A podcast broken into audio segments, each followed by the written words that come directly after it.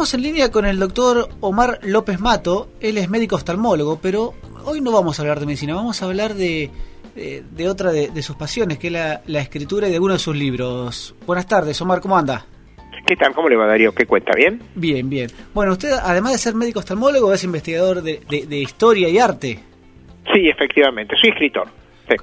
¿Cómo hace para...? Otro, tengo otro vicio. Eh, no es fácil combinar ambas tareas. Oh, mire, hubo varios médicos escritores y muchos en la historia actualmente es hay varios médicos escritores este en la historia Wilde fue un gran gran médico y gran escritor.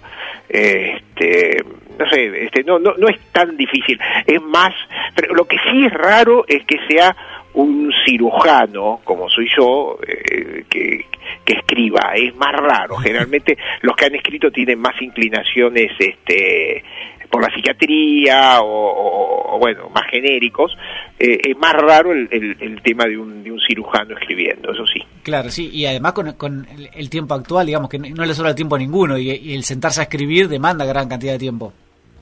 Eh, eh, sí, efectivamente, bueno, uno se lo saca a otras, a otras actividades, por supuesto. Por ejemplo, eh, ya, bueno, es raro que vea televisión, por ejemplo. Claro. Que no sé si es bueno o es malo, eh, pero eh, esa a una de las actividades que le, que le quité envergadura para poder dedicarme más a esto.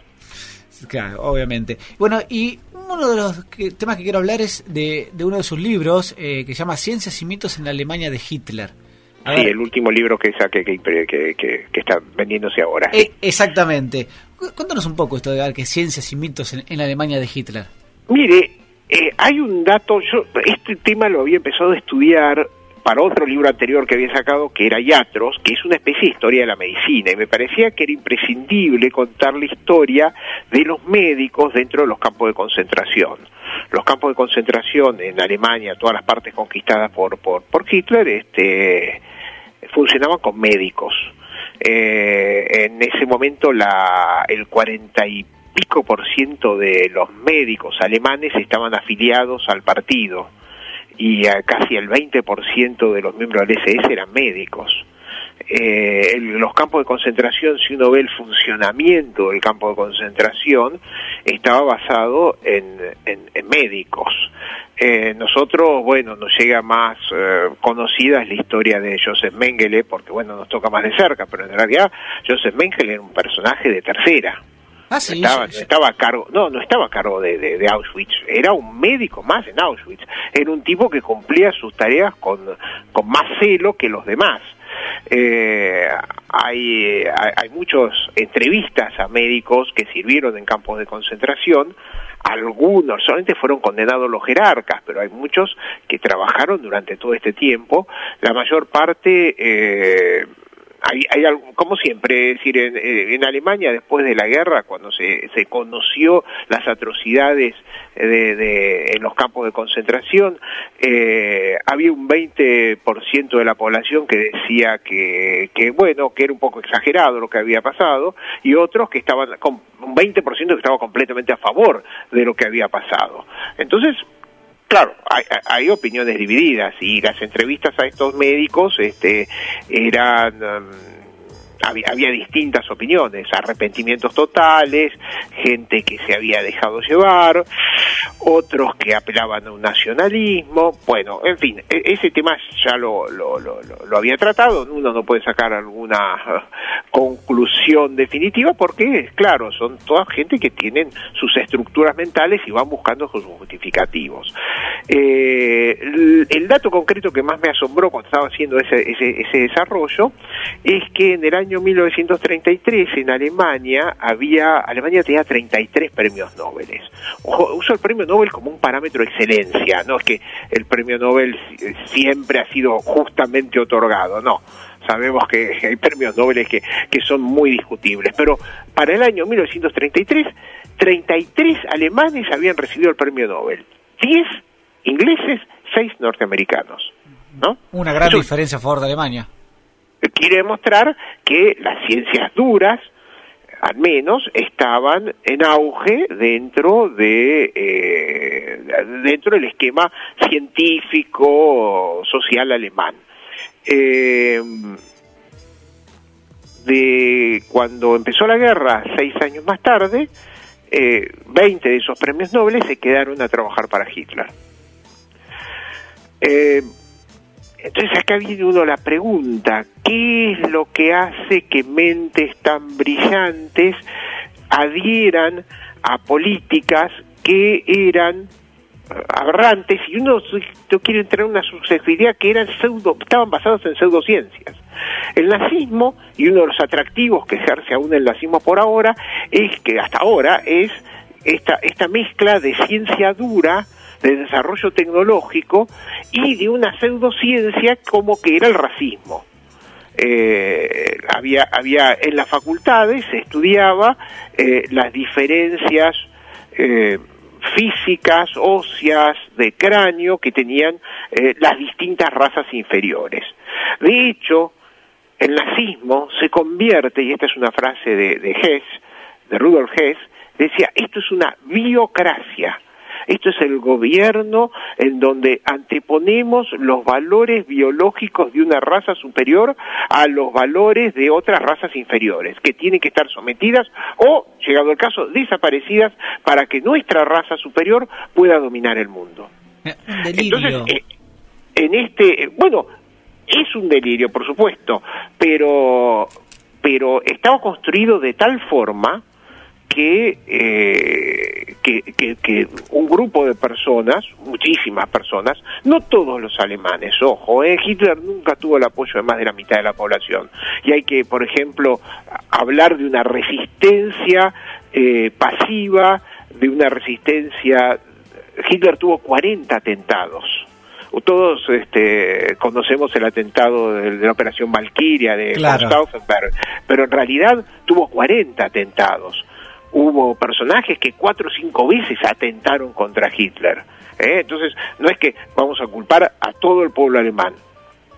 Hubo una gran parte del pueblo alemán que adherió a las teorías pseudocientíficas del nazismo, y entre ellos incluimos a un grupo de los científicos más notables que tenía la humanidad desde entonces. Pero hubo un porcentaje muy importante de la población que se resistió. Lo que pasa es que una de las primeras medidas que hace Hitler en el año 33 es abre el primer campo de concentración en donde no puso, eh, no, no, hizo eh, eh, estigmas raciales, pero sí eh, persiguió a todos los que eran del espectro contrario. Hubo 20.000 presos en pocos meses. Por el otro lado, dentro de las facultades, hizo porque las leyes raciales se impusieron eh, en abril o mayo de ese año, es decir, pocos meses después de haber asumido, se desplazaron a 1.500 profesores eh, de origen judío, eh, fundamentalmente de origen judío. Hubo mucha persecución también sobre algunos eh, católicos eh, recalcitrantes, para decirlo de alguna forma, pero fundamentalmente se apartó a 1.500 docentes judíos. Y entonces ahí vemos la reacción de los colegas. Y ahí yo voy relatando las historias de varios personajes de las ciencias, de las ciencias duras alemanes, como Max Planck, que todos conocemos, que era un científico así, un tipo honorable, etcétera. Y cuando le van a plantear de que había que hacer algún tipo de queja sobre esta discriminación que se hacía entre los colegas, Max Planck le dice a sus colaboradores, señores, si nosotros nos quejamos, nos van a desplazar a nosotros y los que van a venir después son peores. Si nosotros mantenemos nuestros puestos y nuestra calma, vamos a poder evitar que se cometan desmanes mayores. Esa es una actitud lógica, pero que después resulta que no tiene gran sentido, ¿no? Es decir, que evidentemente no, no era la, la, esa este, resistencia pasiva, no era la, la, no, dio los frutos los frutos que Max Planck pensaba que podía dar. Claro, lo, que eh, pasa es que, eh, discúlpeme que lo interrumpe, pero...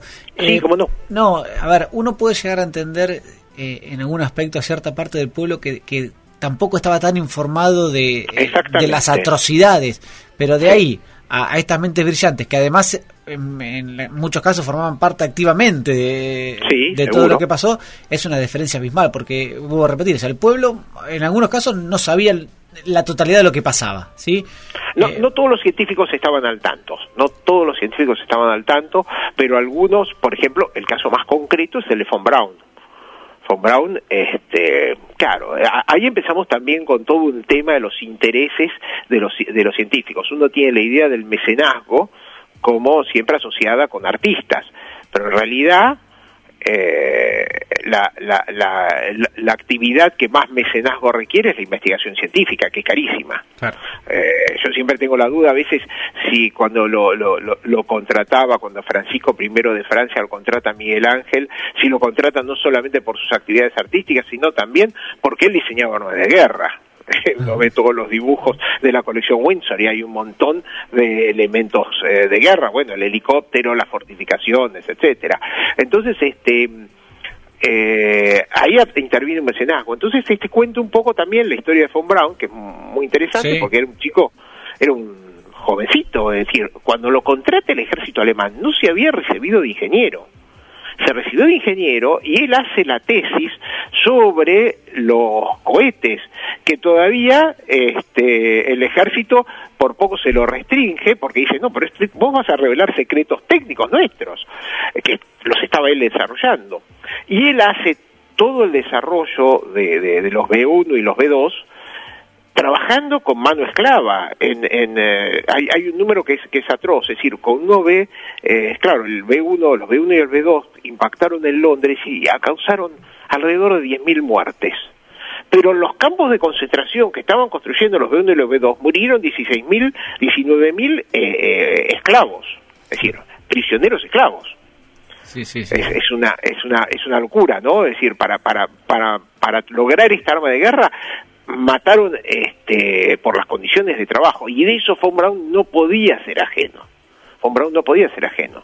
Sin embargo, cuando termina la guerra, la guerra termina contra Alemania, pero ya se estaba incubando la Guerra Fría, ya se estaba incubando el enfrentamiento norteamericano eh, norteamericano-ruso. Eh, hay, hay, hay Patton, el famoso general, eh, hace, hace, declaraciones este, muy altisonantes con respecto al, al, a la próxima guerra que se avecinaba y él decía tenemos que tener los ejércitos activos para llegar hasta Moscú.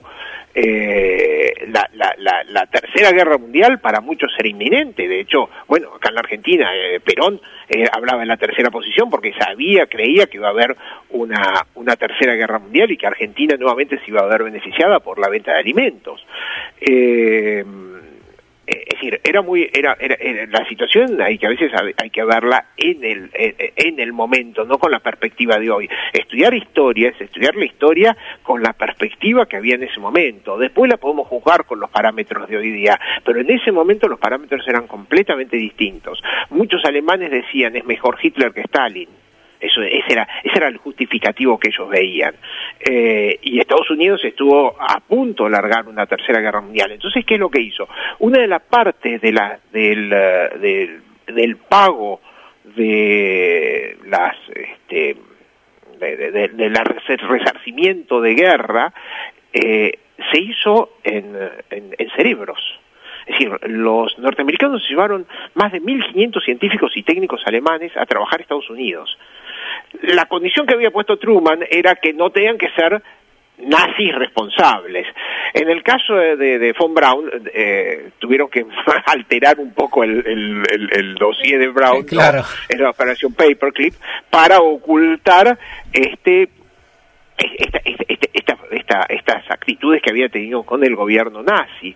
Y cuando llega von Braun a Estados Unidos, una de las primeras cosas que ve es ese famoso póster de, de, Uncle Sam diciendo I want you, ¿no? Es el, hombre barbado señalándote para, para enlistar a los soldados. Y Von Braun, cuando lo ve, se queda un rato parado y dice, esto es lo que yo estaba buscando, un tío rico que me banque. Y después ese hombre llegó el hombre a la luna.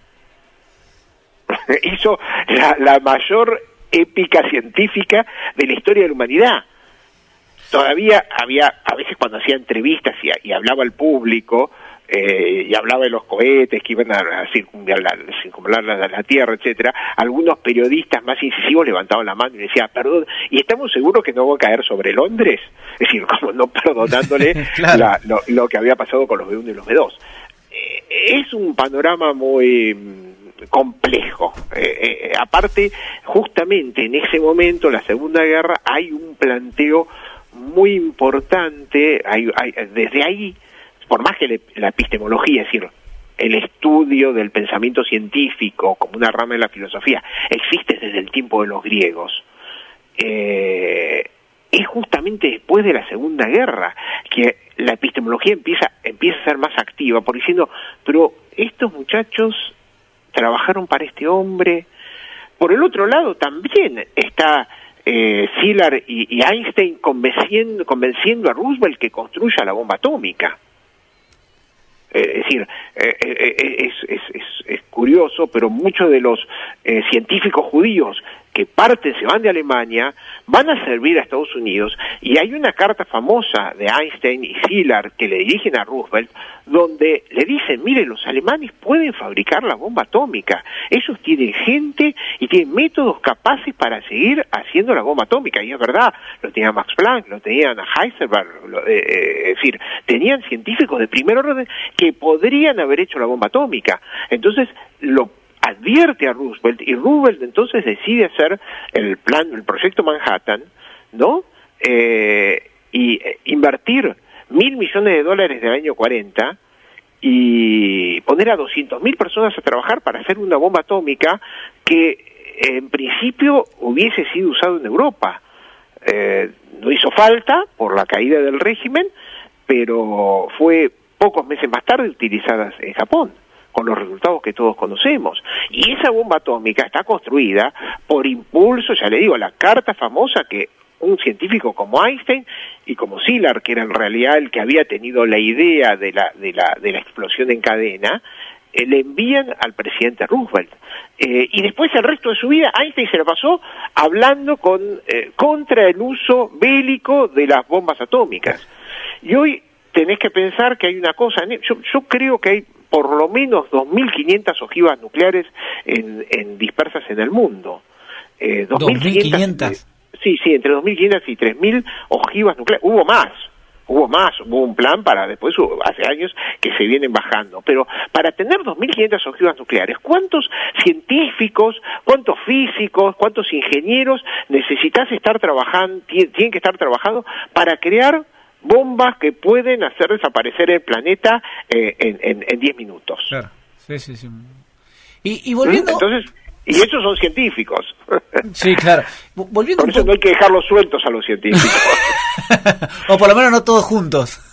No, no, no, no, no, no, que se junten para cambiar ideas, pero, pero, pero ah, tiene que haber algún tipo de, de, de, de feedback, de, de interacción, este, no, no, los científicos a lo largo del tiempo se han vendido a, desde la iglesia a, los estados y a, la industria.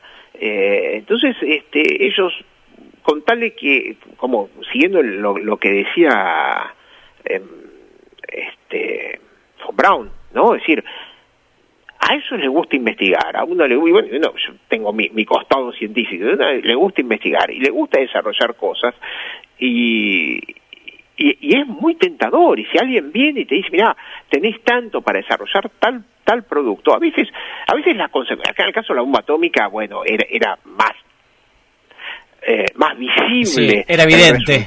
Era evidente lo que podía haber pasado. Pero hay otros desarrollos que no son tan evidentes y nadie sabe cuándo va a ser aplicado a posteriori. De ahí es que la restricción de la investigación científica siempre fue muy cuestionada porque uno empieza investigando una cosa y, el resultado puede terminar para algo completamente distinto. Eh, yo qué sé, de los desarrollos de la Segunda Guerra Mundial, eh, una de las cosas era un, sistema que ahora, eh, que en ese momento se usaba para orientar las bombas en el, en el, lugar que debían servir, hasta eh, ser usadas, y por el otro lado, este, hoy en día eso se usa en microondas. ¿no? Ese, mismo aparatito se usa en microondas, no me acuerdo el, nombre en este momento. Pero es verdad, hay un desarrollo que se usó con finalidades bélicas, pero después terminó sirviendo para el microondas. Y como es un montón de cosas. Está bien. Eh, nada que ver, me, quedé con lo del microondas y, y, para la guerra totalmente diferente una cosa con la otra. Sí, Bueno, pero lo que tiene una aplicación como una finalidad no quita que pueda tener una aplicación con otra finalidad. Es decir, eh, cuando terminó la guerra, eh, los americanos se llevaron a todos los científicos alemanes que habían estado trabajando en eh, el proyecto Uranio, ¿no? El grupo Uranio, que incluía a cuatro premios Nobel, ¿no?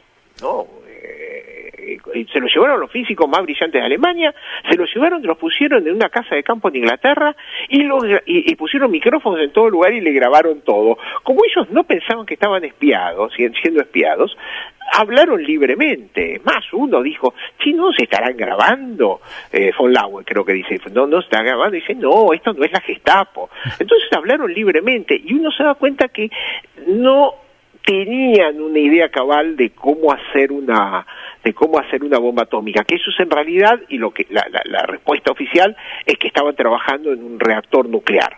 Eh, y, este cuando lo ponen a Heisenberg que era el más brillante del grupo a hablar de, de, la diferencia entre un reactor entre un reactor nuclear y una bomba atómica el tipo no no no no no no no, no sabía cuánto, cuánto se necesitaba, cuántos gramos de uranio se necesitaban para una cosa o para la otra, y no sabía cómo frenar la reacción en cadena, eh, cómo se produce eh, dentro de un reactor nuclear o cómo se la libera esa reacción en cadena dentro de una bomba atómica. Eh, ellos lo que dicen es que estuvieron trabajando para Hitler, pero que en realidad podrían haber desarrollado la bomba atómica, pero no lo hicieron porque no querían darles arma a, a los nazis ¿Fue una buena explicación eh, después de la guerra? Sí. Eh, en algún momento si hubiesen estado tentados de hacer la bomba atómica lo hubiesen hecho y ese es el campo que, que, que, se presta a la especulación. Claro. No, y, hace un rato le decía que, que mm, el año pasado tuve la posibilidad de ir a Auschwitz y, y la, guía nos decía las atrocidades porque, a ver, estamos hablando ahora de lo que es investigación con, con, armas de guerra, con lo que sea. Pero las barbaridades que hicieron también con, las personas. Con investigación física, sí, seguro, seguro. Usaban lo, lo, al, al, personal. No solamente, eh, eh, hay que destacar una cosa, ¿no? porque no era solamente, no eran solamente los prisioneros judíos, se ensañaron específicamente con los, con los rusos. Los rusos también fueron carne, animalitos de laboratorio. Eh, eh, de hecho, por eso es la, la furia de los rusos cuando llegan a Alemania que quieren destruir todo, porque hay una venganza por todas las atrocidades que también habían hecho en sus en, los prisioneros de guerra rusos. Este, en fin, se calcula que hubo dos millones de violaciones en Alemania por parte de los rusos después de la guerra.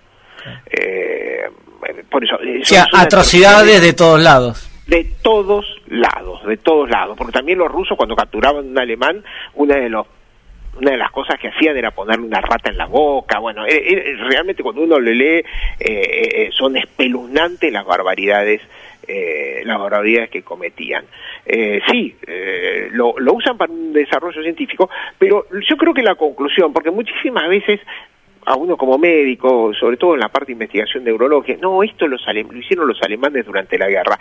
Eh, claro, ¿qué parte del cerebro sería para tal cosa y para tal otra? Y no es tan así, hay una mitología con respecto a los logros científicos de los alemanes durante la Segunda Guerra Mundial, a los logros biológicos durante la Segunda Guerra Mundial. Ellos estaban muy interesados en todo lo que era racial y las diferencias raciales. Y por supuesto hubo test eh, eh, o, exámenes biológicos. Pero eh, creo que, y, que en esto hay que ser muy claro, los desarrollos que ellos llegaron a tener o demostrar no fueron eh, muchos más avanzados de lo que se hubiese obtenido por un protocolo humanístico. No sé si me estoy expresando bien, pero lo que perfecto, es que se, se, exagera la, la, importancia de los estudios eh, de los estudios alemanes durante la guerra Eh, y, no fueron tales. Ellos trabajaron mucho sobre heridas, sobre desinfectantes, sobre lo, que hacían era usar los prisioneros para, para congelarlos, es decir, los ponían en condiciones de frío para ver qué es lo que le pasaba a sus pilotos y caían en el Mar del Norte. Entonces, este, le bajaban la temperatura del cuerpo y bueno, sabían que si la temperatura del cuerpo bajaba a menos 25 grados se morían. Bueno, descubrieron toda esa serie de detalles, digamos, morbosos, pero adelantos eh, importantes no, no, no, hubo ninguno que no se hubiese podido obtener de otra forma eh, más, más humana. Y acá quiero hacer también una salvedad, porque todos hablamos de los campos de concentración alemanes, etcétera. Los japoneses hicieron tantas más atrocidades que los alemanes en sus campos de concentración y también hicieron investigación biológica, especialmente en el terreno de la infectología. Hubo un batallón, creo que 617, eh, y, un, eh, y el general médico era Isho, Ishi, Ishi, un médico infectólogo que eh, en, lo, eh, en China hicieron barbaridades monstruosas, hicieron desaparecer ciudades infectadas por distintos gérmenes, tiraban bombas con gérmenes, querían implementar una guerra bacteriológica. Y tanto la guerra bacteriológica como la guerra con gases, que habían desarrollado los alemanes en la Primera Guerra, este, fueron prohibidas porque en realidad ni las bacterias ni los gases saben de, ideologías. Entonces el gas corría para un lado, cambiaba el viento y corría para la trinchera del que le había arrojado. Y las bacterias eran tan susceptibles los chinos, los holandeses con los que experimentaron, o los americanos que, que los mismos japoneses. Entonces todos los desarrollos que tuvieron durante la Segunda Guerra eh, fueron este, lo, que pasa es que es curioso, porque mientras que a los alemanes le hicieron el, el, juicio de Nuremberg, en donde se condenaron a 20 médicos, ¿no? algunos a prisión y otros a la horca, en Japón no se hizo ningún juicio los rusos sí, los rusos sí hicieron, los americanos no hicieron ningún juicio, evidentemente una especie de eh, culpabilidad culposa, es decir, una, culpabilidad por la, por la, un sentimiento culposo por la, el haber arrojado las bombas de Nagasaki. Pero a, a los médicos que intervinieron en estos experimentos que incluían a un príncipe de la corona, ¿eh? un príncipe de la corona japonesa estaba estuvo trabajando con, con este Ishii este pero no se conoce tanto el tema de Japón. No, por eso, no, pero por eso, es que uno quiere, es decir, todo este tipo de información, eh, todo este tema de la investigación de la Segunda Guerra, se conoce en unas partes y otras partes no se conocen. Eh, que, que, que, que, es bueno empezar a, blanquear estas cosas. Gran parte del desarrollo de la de, las, de, de industrial de Alemania, que es lo que le permite tener un, un, sistema con el que puede hacer una guerra al resto del mundo durante cinco años, se debe a los capitales americanos que habían invertido, porque Hitler hizo un país seguro, un país donde no había problemas sindicales, no había huelgas, no había nada, como había sido la, la, República de Weimar antes. La República de Weimar era un, era un gobierno muy liberal, permitía muchas cosas, pero había muchos desmanes. Cuando llega Hitler dice, no, para acá los comunistas se van a allá, o los anarquistas se van a aquel lado, eh, ¡pum! De un día para el otro, Alemania, que hasta el año 32 era un, país desbole, para decirlo de alguna forma, este, elegante, tan elegante, eh, el, Hitler pone un orden. Y entonces eso atrae capitales y vienen los americanos y empezaron a construir, eh, bueno, Ford fue premiado por, por, por Hitler, por, Henry Ford, que aparte era un antisionista de aquellos, fue premiado por Hitler, lo mismo Rockefeller, lo mismo Charles Lindbergh, que, fue el, que cruzó el Atlántico en el espíritu de San Luis, bueno, este Charles Lindbergh, eh, que hizo toda una serie después de, desarrollos científicos, este, eh, fue, fue premiado por los por los alemanes. El, el camión que más usaron los alemanes durante la primera parte de la guerra fue un camión Ford hecho primitivamente con capitales eh, con capitales este, norteamericanos. Eh, ojo, es decir, hay, eh, Hitler fue dos veces la, la, la, la tapa del Times, fue dos veces tapa del Times desde el 33 hasta el 39, y no como el ejemplo del mal, sino como diciendo, mirá cómo este tipo organizó el país. No, no lo sabía, lo del Time no lo sabía. No, no, no, sí, sí, sí, hubo varios, hubo varios jerarcas nazis que fueron tapas del, del, Times. Después sí, como, como, como este, dueños del mal, pero Hitler fue, en su momento, fue el tipo que resurge Alemania, resurge Alemania con los, con los capitales americanos. Y los americanos estaban muy de acuerdo con algunas políticas raciales, con lo que era la eugenesia. En Estados Unidos también había eh, eh, orden de castrar a los débiles mentales, a los, a, a, a los alcohólicos. No, no, eh, es decir, creo que el, el, libro este marca ese tipo de similitudes, es decir, no, no hubo muchos, es decir, Estados Unidos no estaba tan convencido de entrar a la guerra con Alemania, porque tenía muy importantes capitales. Eh, el, el, el, problema con Alemania es que lo, lo, empuja más que nada Churchill este, tratando de, de, de, de defender de defender a Inglaterra, es decir, Inglaterra sola no se podía defender, bueno, necesitaba de Estados Unidos y los vuelca a la guerra. Y cuál fue la gran diferencia, es decir, el centro financiero del mundo antes era Londres, después de la guerra el centro financiero del mundo es Nueva York. Claro, sí, cambió. En fin, hay, hay, un toma y daca, hay un montón de barbaridades de los dos lados que uno no, no que, no se recuerdan. Se hace mucho hincapié en todo el tema de Hitler, que por supuesto es buenísimo que lo recordemos, que lo sepamos, que, que, que, aprendemos mucho de esas barbaridades, en el sentido de que eh, tenemos que eh, ver, yo siempre hablo de, de la resistencia de, del pueblo alemán, es decir, eh, ahí en, uno va en Múnich, eh, hicieron, Múnich que era el baluarte del nazismo, pero ahora estos años hicieron un museo muy interesante que es de los alemanes eh, que resistieron al régimen. Por ejemplo, había un grupo de estudiantes de medicina que llamaba la de, Weißenrosen, de este, la, Rosa Blanca, que eran chicos de 19, 20 años, que dijeron, esto es una barbaridad, no lo podemos permitir. Y empezaron a distribuir folletos y a, y a, y a hacer oposición en la medida que un grupo de estudiantes de medicina podía hacerla, y los pescaron y los ejecutaron a todos. Y eso fue resistencia de alemanes contra un régimen opresor. Claro. Que, que, les había traído sus ventajas económicas, eh, pero, pero que no podíamos sacrificarlo todo por eso. Así que, bueno, Omar, le queremos agradecer muchísimo por, por, todos los datos que nos dio y por estos minutos que nos dedicó. Y queda pendiente para una próxima entrevista algunos otros libros suyos un poco más viejos que también son interesantes. Sí, como no. Bueno, usted quiera. le agradecemos muchísimo, ¿eh? Por favor, un abrazo. Un abrazo, hasta luego. Chau.